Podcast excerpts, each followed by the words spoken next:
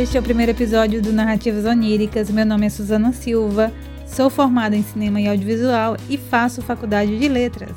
Olá, eu sou Edivaldo Ramos, eu sou formado em enfermagem e sou escritor.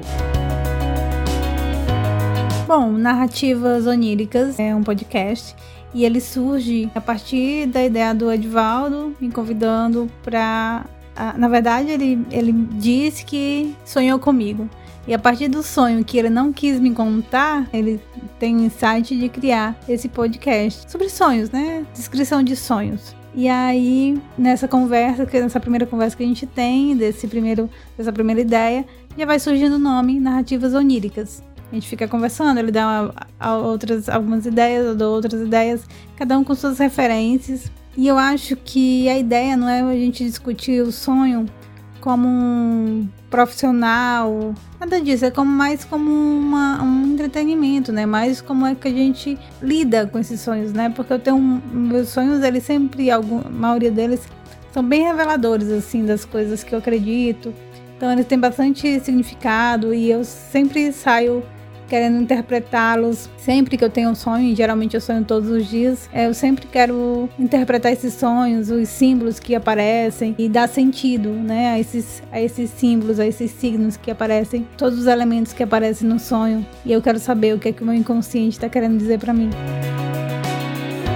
Isso, como a Sui falou, a gente não tem a intenção de fazer uma análise profissional dos sonhos porque a gente não tem essa bagagem. Nós não somos profissionais de psicologia, nós não, não somos psicanalistas nem nada. A gente está mais motivado por uma curiosidade a respeito dos sonhos. A gente sabe que quando a gente analisa os próprios sonhos, quando a gente mergulha nesse ambiente onírico, é, já dá material para um estudo de uma vida inteira mas também curioso a respeito dos sonhos do outro, né? Quais são as imagens que são formadas nos sonhos das pessoas? Que tipo de ambiente o inconsciente das pessoas está construindo? Nós vivemos no mesmo contexto e dentro da ideia de inconsciente coletivo a gente consegue encontrar algumas coisas em comum, mas a gente consegue encontrar muitas coisas curiosíssimas assim. Tanto eu como a Sue a gente é meio que movido por uma abordagem dos sonhos muito próxima de Jung, porque eu falando por mim, né, eu tenho uma leitura maior de Jung do que de Freud, mas eu acredito que o podcast deva nos ajudar a compreender melhor os sonhos, compreender de que forma o nosso inconsciente se comunica com a nossa parte consciente através dos sonhos e vai nos ajudar também a buscar outras abordagens né, que não sejam apenas a abordagem junguiana, a abordagem freudiana e talvez no futuro a gente discutir como as pessoas comuns, como eu, como a Su e como você, que não são profissionais é, de psicologia, de psicanálise, de psiquiatria, como a gente encara os sonhos na vida desperta.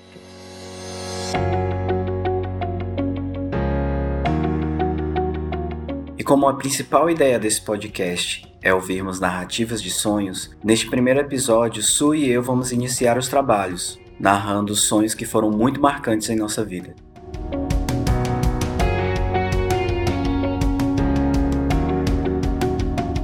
Bom, é, o sonho que eu vou. O primeiro sonho né, que eu vou contar assim, nesse primeiro episódio é um sonho que eu tinha quando era criança, que era muito recorrente. Demorou muito tempo para eu conseguir entender o significado desse sonho, né? Pelo menos para eu poder interpretar ou dar sentido a esse sonho. E eu tinha um sonho que eu era muito pequena e eu estava com os braços estendidos para frente e sob os meus braços, sob não, sobre os meus braços, eu tinha, eu carregava um cubo, um cubo gigante. Era como se fosse um dado todo branco, mas sem os sem a numeração, né? Sem os pontinhos pretos. Então era um grande cubo, gigante, gigante mesmo, que eu não conseguia ver é, o final na lateral e nem, nem para cima. Eu sei que eu carregava esse grande cubo. E só que ele era muito leve. Ele era muito grande, mas ele era muito leve. E aí eu demorei muito, esse sonho se repetia, e eu andava e eu tentava ver mais na frente, não conseguia ver, e eu só via esse esse grande cubo nos meus braços. Aí um bom tempo depois, né? Um bom tempo depois, uns 15 anos depois ou mais, 20 anos depois que eu, que eu sempre tive esse sonho. é, na infância, né? Passou a adolescência, parou de, parei de ter esse sonho. Mas quando eu fui morar em São Paulo, eu tive esse sonho novamente. E eu já estava adulta, né? Já tinha mais de tinha 18 anos. É, 18, 19 anos. E eu tive esse sonho novamente. E eu comecei a tentar interpretar esse sonho. E um belo dia, eu voltando do trabalho para casa e eu tive um insight sobre o possível significado, né? Como é que eu poderia interpretar esse sonho? Aconteceu que eu interpretei como eu me sentia muito responsável pela minha mãe. Meus pais eram separados na época, quando era criança, né? E quando eu criança, eu me sentia muito responsável pela minha mãe. Quando eu entendi que a minha mãe era adulta e que eu não precisava me preocupar com ela nesse sentido, né? Me sentir responsável, aí eu parei de ter o sonho. foi muito doido isso, assim. Parei assim de verdade, assim. A última vez foi nessa fase, né? Mais ou menos 19, 20 anos. E foi a última vez que eu tive esse sonho, mas a imagem ficou presente assim no meu imaginário. E eu sempre, de vez em quando, sempre que eu tava me sentindo um pouco responsável por meus pais, de forma que as ações dele não me pertenciam, então eu lembrava do sonho e dizia assim, ah, é, eu não tenho que carregar isso, né? Que isso, essa, essa responsabilidade não é minha. Eles são adultos, eles precisam responder pelos próprios atos, né? pelas próprias ações. Então aí eu fui amadurecendo, fui acalentando assim a minha mente, meu coração e eu parei de ter esse sonho. Bom, essa foi a interpretação que eu dei, né? Se é, se não é, aí cabe o, o mais pra frente, né? Talvez se eu tivesse esse sonho novamente, enfim.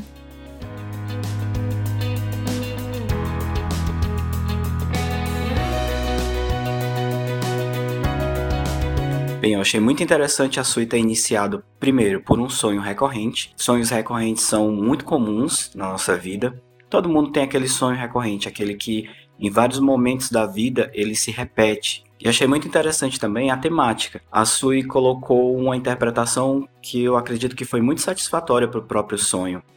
O sonho que eu tenho para narrar, ele não é um sonho recorrente. Eu poderia colocar algum dos meus muitos sonhos recorrentes, mas eu escolhi esse que é um sonho único. Justamente por isso, por ele ter sido um sonho que aconteceu apenas uma vez, quando eu era muito pequeno, e por ele ter sido muito marcante na minha vida.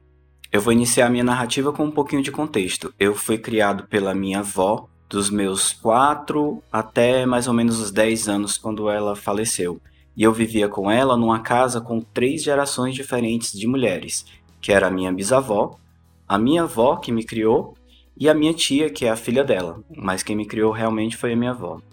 E no sonho, estávamos nós quatro em casa normalmente e recebemos a notícia. Eu não lembro por qual meio, mas como um flash me ocorre que talvez tenha sido por jornal impresso. Recebemos a notícia de que Deus morreu. E logo essa notícia se espalha e começa a tomar outras mídias. A gente, eu me lembro que a gente percebe essa notícia correndo pela televisão depois do primeiro anúncio. Mas logo toma dimensões muito grandes, a gente começa a ver pessoas na rua se desesperando, pessoas gritando, pessoas chorando. E logo em seguida eu me lembro da gente se preparando para ir para o velório de Deus. E esse velório seria no cemitério São João Batista, que é um cemitério muito antigo de Fortaleza, talvez o mais famoso de Fortaleza. Só que esse sonho eu tive em 1989, eu acho. Eu tinha uns 6 anos de idade. Então, quando a gente está indo para o velório de Deus, quando a gente vira na, na esquina da Avenida Filomeno Gomes, a gente já percebe uma multidão imensa e eu lembro que o túmulo onde Deus está sendo enterrado, né, onde ele vai ser sepultado, é um túmulo gigantesco. Quando a gente dobra a esquina na avenida, quando a gente chega na avenida, a gente já consegue ver o pé de Deus, assim, enorme, enorme, gigantesco.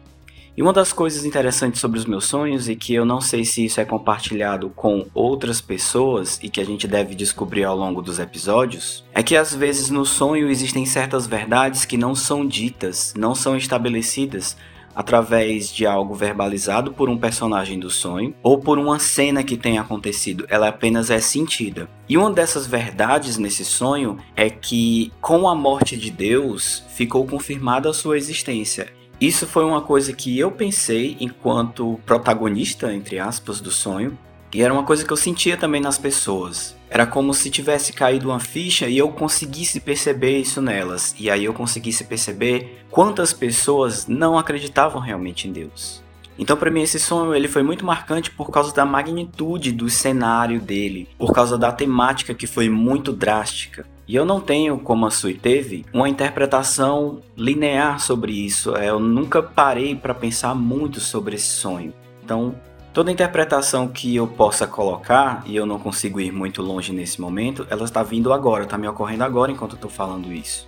Eu tive uma formação católica muito forte, mas não muito obrigatória. Minha família sempre foi muito flexível com a questão da religião.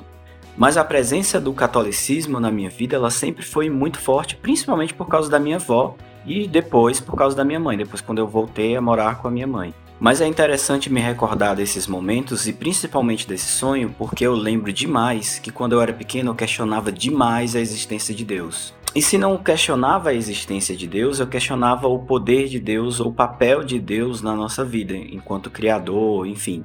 Sempre me foi passado que Deus era onipotente, onisciente, onipresente e que amava a todos. Mas muitas vezes eu me pegava questionando: se Deus realmente é onipotente, será que ele ama a todos de verdade? E se ele tiver um grande plano maquiavélico e sádico de torturar todo mundo e de fazermos todos, todos nós escravos.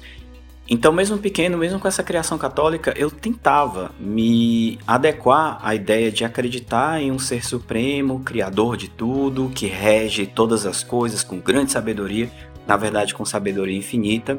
E ao longo da minha vida, eu tive tentativas de me aproximar cada vez mais dessa ideia e abraçar essa ideia porque eu tive essa construção religiosa comigo. Eu estudava muito, eu lia muito sobre religião, sobre o catolicismo, sobre, enfim.